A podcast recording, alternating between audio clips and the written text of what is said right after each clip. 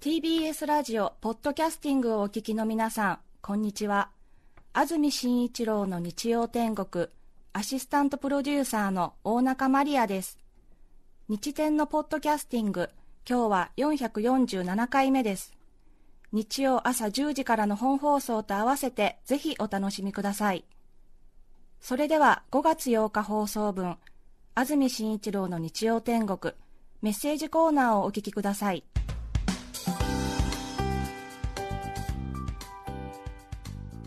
今日のメッセージテーマはこちらです。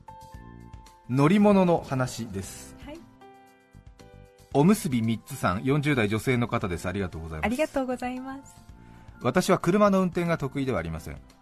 走行は問題ないのですが止めるのが苦手です。あ中でも苦手なのが駐車券などの発行ゲートに近づけて止めることですあ、はい。時には手を伸ばしても駐車券に届かず恥ずかしい思いをしながらシートベルトを外しドアを開け駐車券を取ることが年に数回ありますはい。本当に恥ずかしいです難しいですよね難しいですよね。いやーそうそう、結構こする人いますよねそうだと思います。ETC カード導入前高速道路は最大の難関でしたその日もこすることを恐れるあまり高速圏に微妙に届きません。うん、でも微妙なんです。頑張れば届きそうだったんです。右手を目いっぱい伸ばし、右腰骨のみがシートに接している体全体が完全に斜めになった状態でやっと高速圏を手にしたその時、はい。ガクッと姿勢が崩れそうになり足を踏ん張った瞬間左膝がバキッと嫌な音がしました。幸い左膝だったので違和感を感じながらもブレーキアクセル操作に支障なくなんとか帰宅。帰宅し車から降りると立てないのです。左膝に全く力が入らず操り人形の糸が切れたかのように崩れ落ちてしまいます。膝の半月板損傷でした。医師から何かしました？転びましたか？と聞かれたのですが説明するのが面倒だったので はい階段を踏み外しました。と答えました。ETC って素晴らしいですね40代の女性の方でああ、ねじった感じで。すねじった感じなのかな？えーと。へ右手を目いっぱい伸ばしますよね、そして右腰骨のみーがのみで。だからもう完全に90度以上もう浮いてる。浮いてる。ん浮いてるっていうかもうそうですね。ねそうですね。やっと手にした時ガクッとして足を踏ん張った瞬間左膝がバキッと嫌なこうなった瞬間ね。は戻った時の。まあちょっとそれで半月板は損傷しないんじゃないかという気はします。がしたのですよそうねですね。よっぽどだわったかりまんですすね。よね。わかります。あ私もあんまり車の運転が上手ではないので。え、そうですか？えー車の運転があまり上手ではないのであの私も比較的取りづらいところに止めたりする恐れがありますので比較的、えー体は柔軟にあの なんていうんですか、えー、といつも自分は遠くに止めてしまうので、えー強い姿勢で取りに行くっていう気持ちを必ず持ちますね、駐車券が出るときは、えー。だからえあんまりこう横着こかず、もうすでにシートベルトを外し大きく通るって感じですか？ーもうシートベルトは外すことがデフォルトなんですね。あシートベルト外さないのか普通の人は。恥ずかしいな。そうなんだ。そっか ごめんなさい。いいえ、うんまあ、うん。そうです。そう。私はもうシートベルト外してもう大きく取るっていう常 常に意識があるから、ええ。もう腰ごと取りに行くっていう、ええ。なんかバレーボールのなんかアンダーレシーブみたいな感じで、ええ手じゃダメだよなんて。腰からなんて。腰で方向を示すようになんて。言って全部でね。そうそう。体全部でこうね。バレーボールのレシーブみたいな感じでこうそれって言ってはいはい取りますよ。手だけじゃダメよ。そそれであの恥ずかしいことなんですか？シートベルト外したまま撮ってますのでしばらくピーピーって言いながらあの、えースタートしてますよ。そうか。シートベルト外さないんだ普段。皆さんはそうか。恥ずかしいな。うーん。辛い。え外さないの？本当に。どうでしょう、どうでしょう。まあでもね、こするよりいいですよ、全然。そうかはい。そうですか、わかりました。練習させていただきます。札幌市のチョコパイペンギンさん、22歳男性の方、ありがとうございます。います。乗り物の話です。私は小学校低学年くらいまで、車のガソリンの残量を異常に気にする子供でした。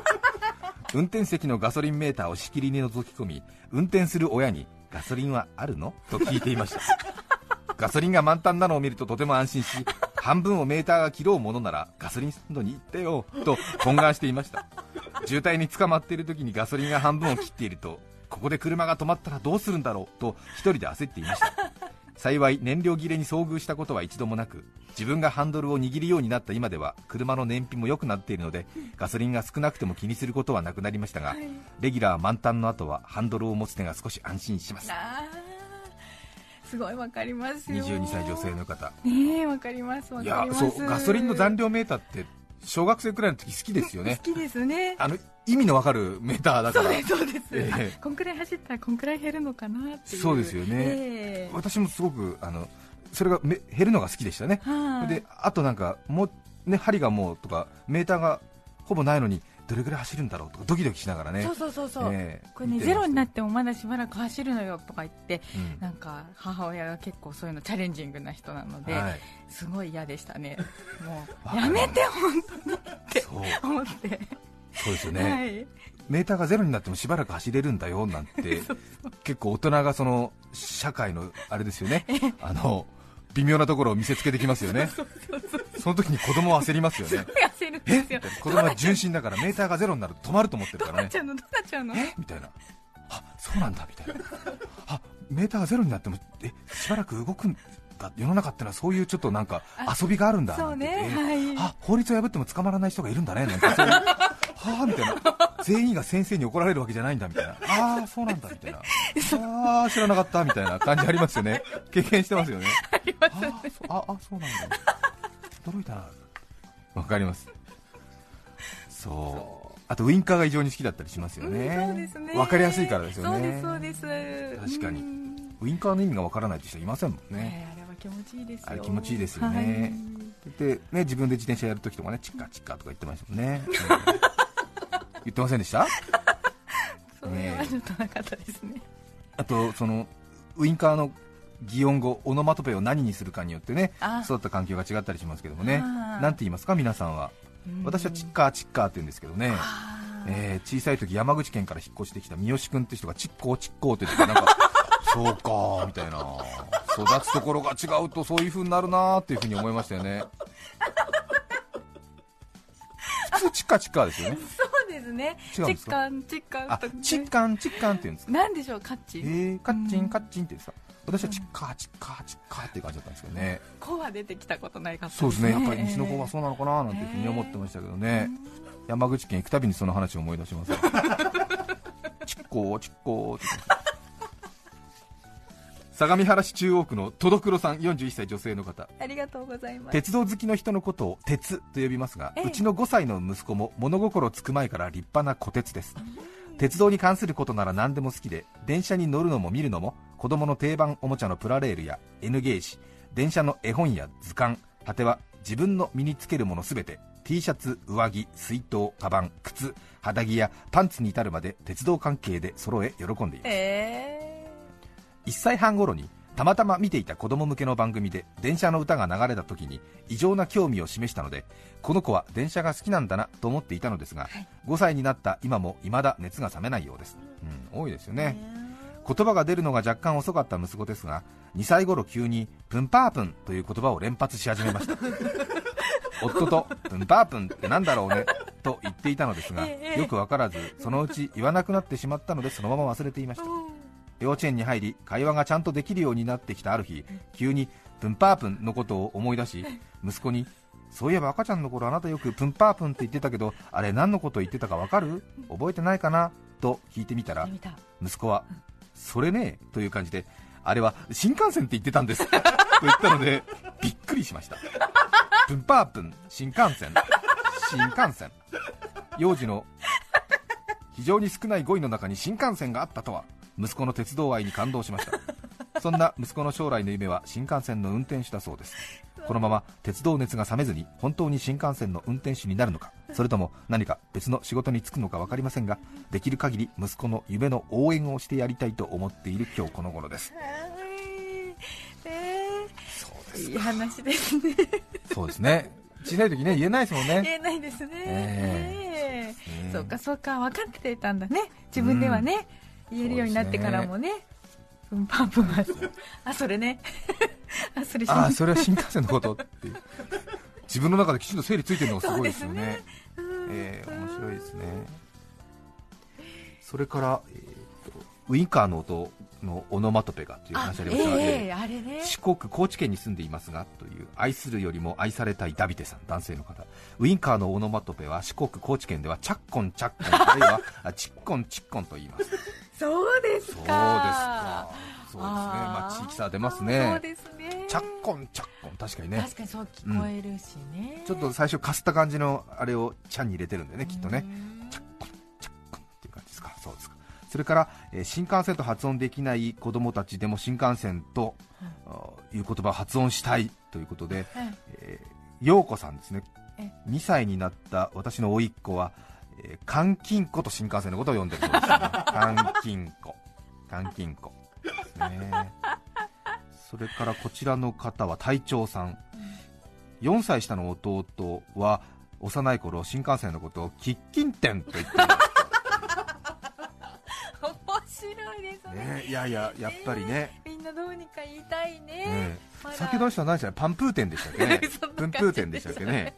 監禁庫喫緊店もしかして何かのね研究につながるかもしれませんね。そうです新ねいろんなバリエーションが。バリエーションがねあるんですね。あるんですね。あるんですね。札幌市二丁目小町さん51歳女性の方ありがとうございます。乗り物の話。関西人のおばは。この世で一番怖い乗り物。それ知ってる？体重計。というネタを持っていて 親戚の集まりではいつもそれで人笑い取っていました私もこの話を披露できる体になりたまに言いますがあまり受けた経験はありません。面白いですね。いいねいい親戚の。いいですいいです。面白いね。この世で一番怖い乗り物なんだ？っていうね。知ってる？体重計。面白い。そうね。ね。いいね。明るい人はいいよね。いい本当にね先々週ゲストに来てくださいました鳩 IQ の友の明神さんからメールが先ほどありました。今朝非常に大きな鳩レースが開催されたようで8543羽が北海道から放たれ今レース中なんですがあ。私たちの番組でも協力してくださいました。フレンドシップ、アマデウス、元美、コウ、ファンネザサード。この5羽がこの大きな大会に参加しているということです。ええ。北海道から今大宮を目指して一路。先ほど11時20分頃に北海道の白老というところ、まあ、苫小牧とか室蘭の近くなんですから白老から海越えに入る鳩の目撃情報があったということでこれから海峡を渡るということですね。8000は。そうですね。スタートが遅れたので今日中の期間は難しいかもしれませんが、えー関東を目指して西からの風に海に押し出されそうになるのを耐えながら関東を目指していますという。皆さんからの声援をよろしくお願いしますということです、そして気になるバルセロナは大宮でお留守番だそうです。ねえなんかフレンドシップアマデウス元美コウファンネザサード。もう人なんか他人に思えないもんね。頑張れって感じですね。頑張って頑張って。また来週です。さよなら。5月8日放送分安住紳一郎の日曜天国メッセージコーナーをお聞きいただきました。それでは今日はこの辺で失礼します。安住紳一郎のポッドキャスト天国。だるまさんが転んだだるまさんが転んだ。だるまさんとだるまさんが口喧嘩をしたらだるまさんが口論だ。お聞きの放送は四角い頭を角刈りに TBS ラジオです。